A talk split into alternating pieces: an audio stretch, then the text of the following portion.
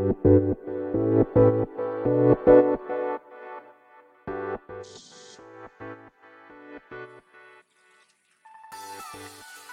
い、始まりました。本を読んでは独り言ラジオ。私、変な髪型をしたポンコツ薬剤師こと町田和俊でございます。はい。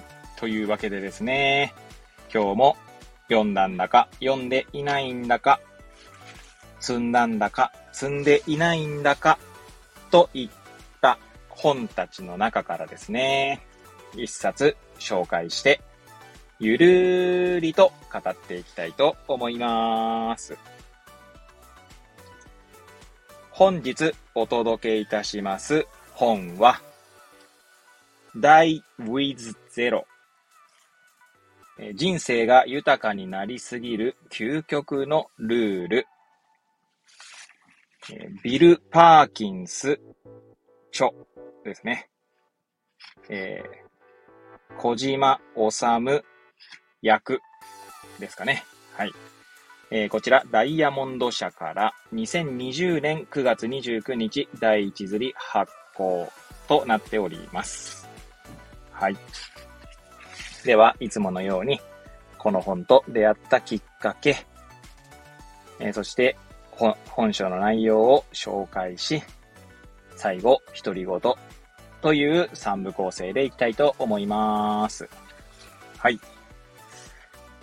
きっかけなんですけど、この本の存在を一番初めに知ったのはですね、Facebook でしたね。はい。えー、私のですね、小学校と中学校時代の同級生で、えー、今あの、なんだ、起業してですね、まあ、代表取締役社長として、えー、まあ、頑張っているっていうふうに私が言うのもおこがましいんですけども、えー、そうですね、会社を、えー、経営している、えー、給油ですね。はい。えー、一応、あの、小学校、中学校ともに、まあ、サッカーで同じチームでしたね。はい。中学校の時のサッカー部で同じでしたし、小学校の時のサッカークラブでも一緒にやっておりました。はい。で、中学校の時にはですね、まあ一緒にこう帰る方向が一緒でですね、はい。まあ、そんな友人ですね。と言ってもまあ、こ、うんと、中学校卒業してから多分一度も会ってないんじゃないかな。ただまあ、あの、その Facebook で、えー、なんつうんだろう、その活躍はですね、目にしていて、いつだったかな、五数年前に、あ、五、五年ぐらい前かな。五、六年前ですかね。に、えー、同窓会があったんですね。で、でまあ私、岩手にいまして、まあ、当然同窓会はですね、東京で開催されるんですね。私、実家が東京の八王子ですので。で、まあその時にやりとりしましたかね。それが最後かな。そっから、まあやりとりしたって言っても、その時私ですね、まあ参加する予定だったんですけども、直前にちょっと入院してしまってですね。で、まあ、忘年会には、忘年会じゃねえや、同窓会には行けなくなってしまったんですけど、なんでね、で、あれですね、中学校以来、会ってはいないですね、直接。うん。そのメッセージ、メッセージというか、メッセージのやり取りは何回か、まあ、それもですね、そんなにこう、頻繁にしているわけではないんですけど、ただ私としてはですね、なんつうんだろう、この、その、彼の存在はですね、やっぱりこう、なんつうんだろうな、す、すごい、こう、そ、尊敬するというか、いや、すげえなと思って見ています。そんな彼が、そんな彼がつっても、名前とか言ってないのでね、まあ、はい、その私の友人が、この本について、Facebook で投稿してたんですね。はい。で、まあ、この本の存在は知ってました。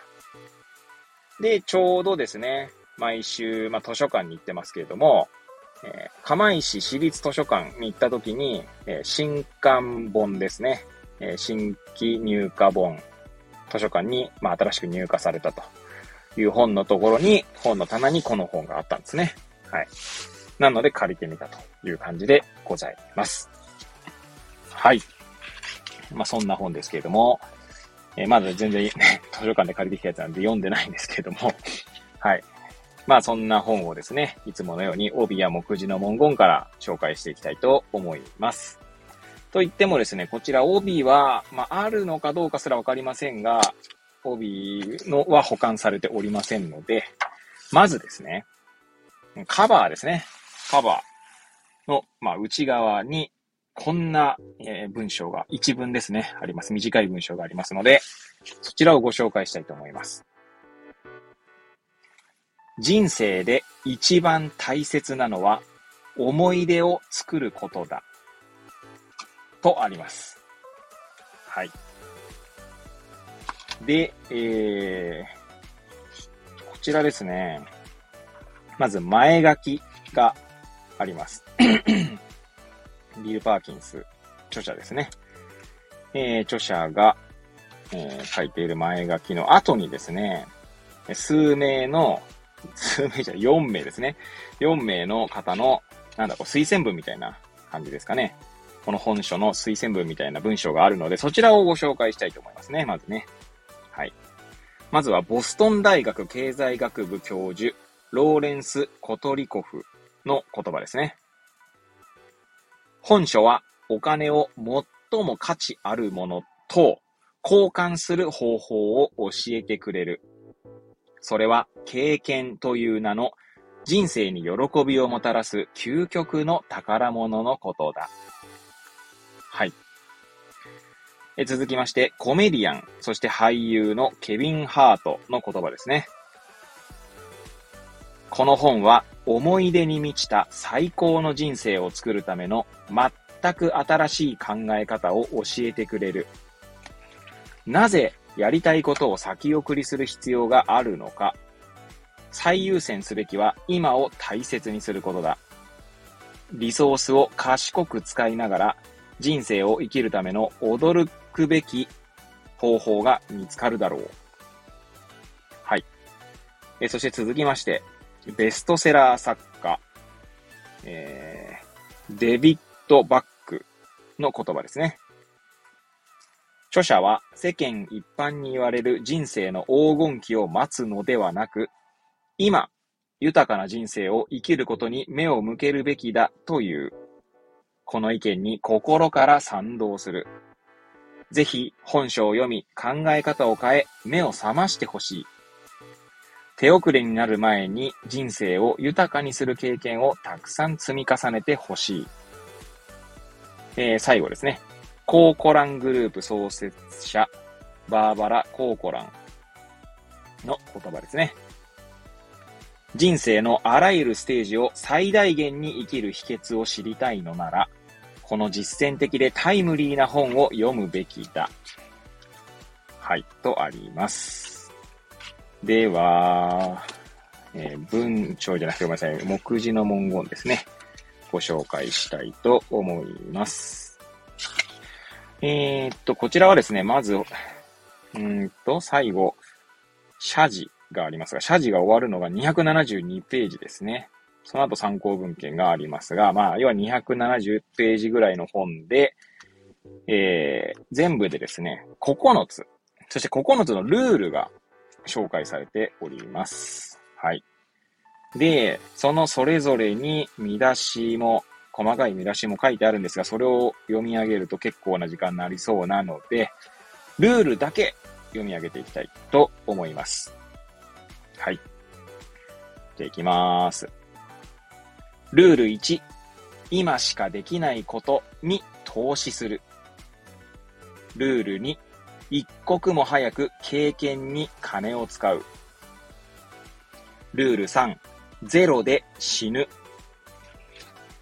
ルール4、人生最後の日を意識する。ルール5、子供には死ぬ前に与える。ルール6、年齢に合わせて金、健康、時間を最適化する。ルール7、やりたいことの賞味期限を意識する。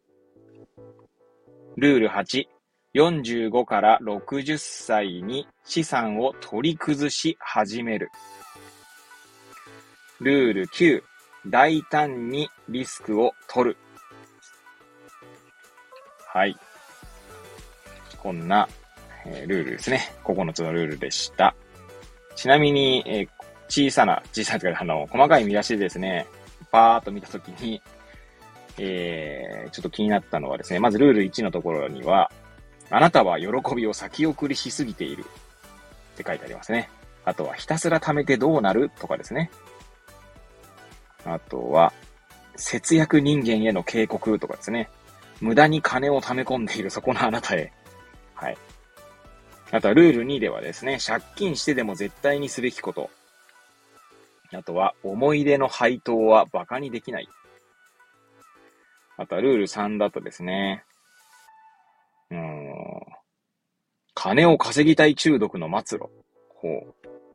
老後のための貯蓄はほとんど使わずに終わるとかですね。あとはルール4だと、寿命を予測したことはあるか長寿リスクへの正しい備え方。貯蓄より長寿年金を進める理由とかありますね。あとは、富の最大化から人生の最大化へっていうのもルール4にあります。またルール5。死後にもらうと、死後にもらうと嬉しさ半減、価値は激減。子供との経験か仕事かですね。あとはルール6だと、健康は金より重い。あなたの体は間違いなく衰えていく。今、金を使うべきか迷ったら、とかですね。はい。あとはルール7ですね。だと、いつまでも子供用プールで遊べると思うな、とかですね。いずれ失われることに目を向ける紅葉とかでありますね。あとはルール8ですと、資産を減らすタイミングを決めよう。資産のピークは金額ではなく時期で決めるとかですね。再び、でも仕事が好きだから問題っていうのもありますね。また、ルール9、リスクを取らないリスク。夢に挑戦すべきか迷ったら、住む場所を変える不安を乗り越える方法。リスクを恐れるあなたへというですね、結構刺激的なというか、刺激的なっていうのはなんかこう、なんつうんだろう、こう、心動くって意味ですね。えそんな、え見出しが並んでおります。はい。では、えー、最後、独り言でございますけども、いや、どうですかね、今、ここまでお聞きの皆さん、このルールから、ルール1から9まで聞いてですね、どう思いましたか？まあ、私自身はですね、むしろあの、無駄遣いしまくってきた人間ですので、むしろ貯蓄とかほとんどしてなくってですね。で、まあその、まあある種そのおかげでですね、まあなんかこう、楽しい思いをしてきたなという、えー、ことは思っておりますね。はい。そして今になってですね、まあ子供と一緒に過ごす時間をこう過ごせているのも、まあある種ですね、それまで、まあいろんな方と出会ったりとか、様々な経験をしてきたからだなと、と思っています。まあ、それはそう思うようにしているのかもしれませんが、無意識にね。はい。ただ、まあ、少なくともそう思ってますね。はい。あんまりこう、もちろんまあ、今ですね、子供が生まれたことでですね、あまりに今まで無駄遣いしすぎていたので、まあ、節約とまでは言わないですけど、まあ、人並みのお金の使い方になってきたなとは思ってますし、あとは、なんつうんだろうな。まあ、本とかです。まあ、もともと本はめっちゃ買ってたんですけど、そういう意味では変わってないんですけどね。はい。まあ、本を投資と見るか、浪費と見るかという、まあ、話はあってですね。まあ、うちの妻なんかはですね、よくこんな本買って、読みもしないのにこんな本買ってって言うんですけど、無駄じゃないって言うんですけどね。まあ、私としてはですね、はい。まあ、これは、あの、積んであるだけでも価値があるものだとまあ思っていますけれども はい、完全に言い訳ですね。はい。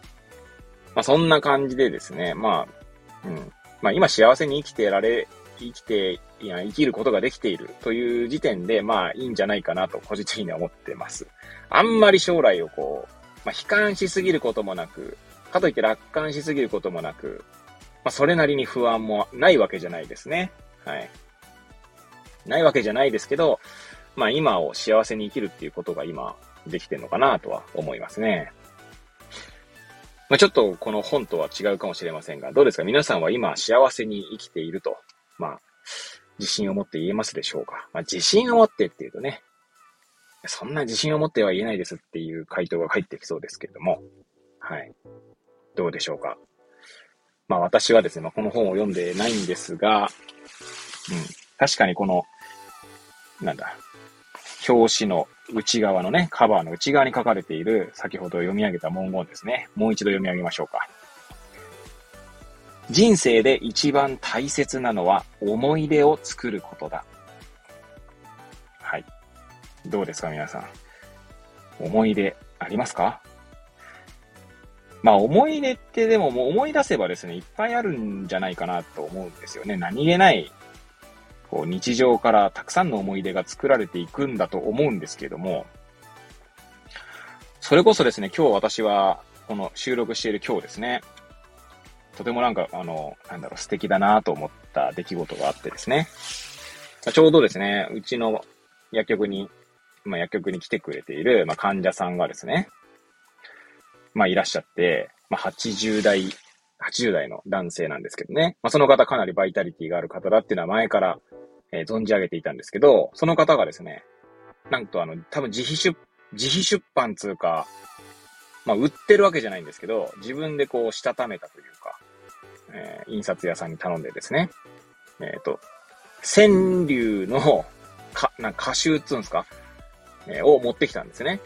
えしかも、第1週はなくて、第2週と第3週ですね。それぞれ150句入っているので、300句分、え、持ってきたんですよ、薬局にね。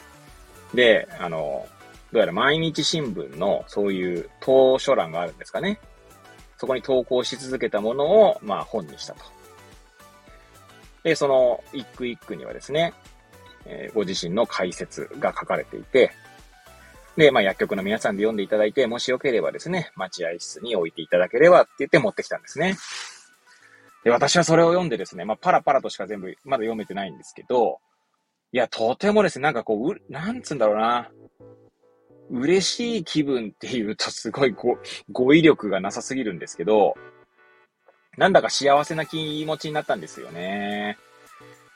なんかその方の新しい一面を見れた気もするし、川柳というものに、あんまり私はそこまでですね、アンテナを立ててなかったんですけど、この川柳というものに、この一番なんだろうな、ある種刺激的な出会いをしたなという気もしますし、その方のですね、カルテというのは、まあ、薬歴って言うんですけど、まあ、薬局にもですね、カルテがあるんですね。まあ、皆さんの分があるんですよ。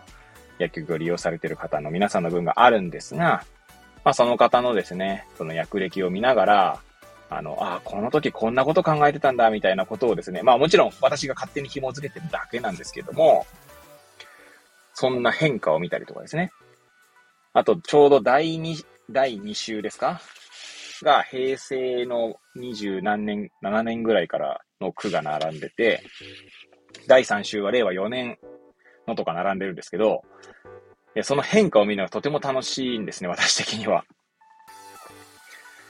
なんて言うんでしょうね。あの、例えば、例えになるかわかんないですけど、小説家と個人的にめっちゃ知り合いだとしましょう。その小説家が書く文章を読んだ時に、その小説家の人となりを知っている分より楽しめるみたいな感じですかね。そんな感覚なんですよね。なんでこれとてもなんか私は幸せな、まあ、ひとときを過ごせたんですけれども、きっとこれはですね、私の今後の人生においてですね、とても素敵な思い出になるんじゃないかなと思っています。はい。なんでこう、日々のですね、出来事は、まあ本当素敵な幸せなものなので、それをこう思い出としてですね、まあもしかしたら忘れてしまうかもしれませんが、そういうふうに、まあ認識することでですね、毎日、まあ幸せに過ごせております。はい。まあもちろんですね、あの大変な境遇にいらっしゃる方もいらっし、ね、いるんだとは、あの、思っていますが、あの、まあ、もちろんそれはニュースを見ればですね、世界のニュースを見れば。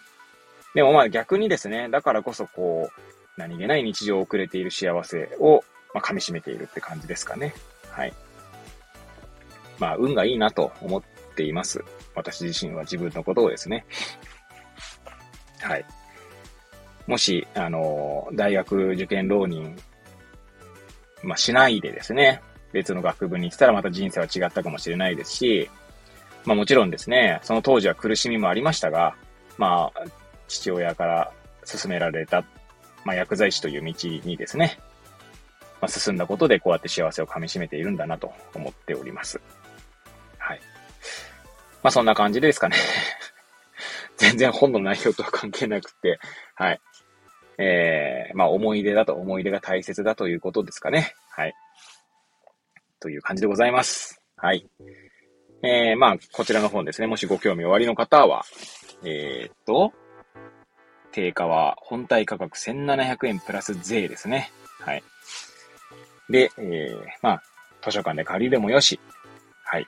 えー、購入して読んでいただくもよし、はい。もしよろしければお手に取っていただければと思います。えー、本日は Die with Zero ですね。はい。ちなみに副題が Getting all you, you can from your money and your life ですね。はい。えー、私の拙い英語で 読み上げて、読み上げてみました。はい。えー、こんなくだらない私の番組ではございますが、また遊びに来ていただけると嬉しゅうございます。そして、そして、えー、ノートですね。ノートの方を毎日投稿しております。リンクを貼っておりますので、えー、もしね、えー、よろしければ、そちらの方にも遊びに来ていただけると嬉しゅうございます。それではまた次回お会いいたしましょう。ごきげんよ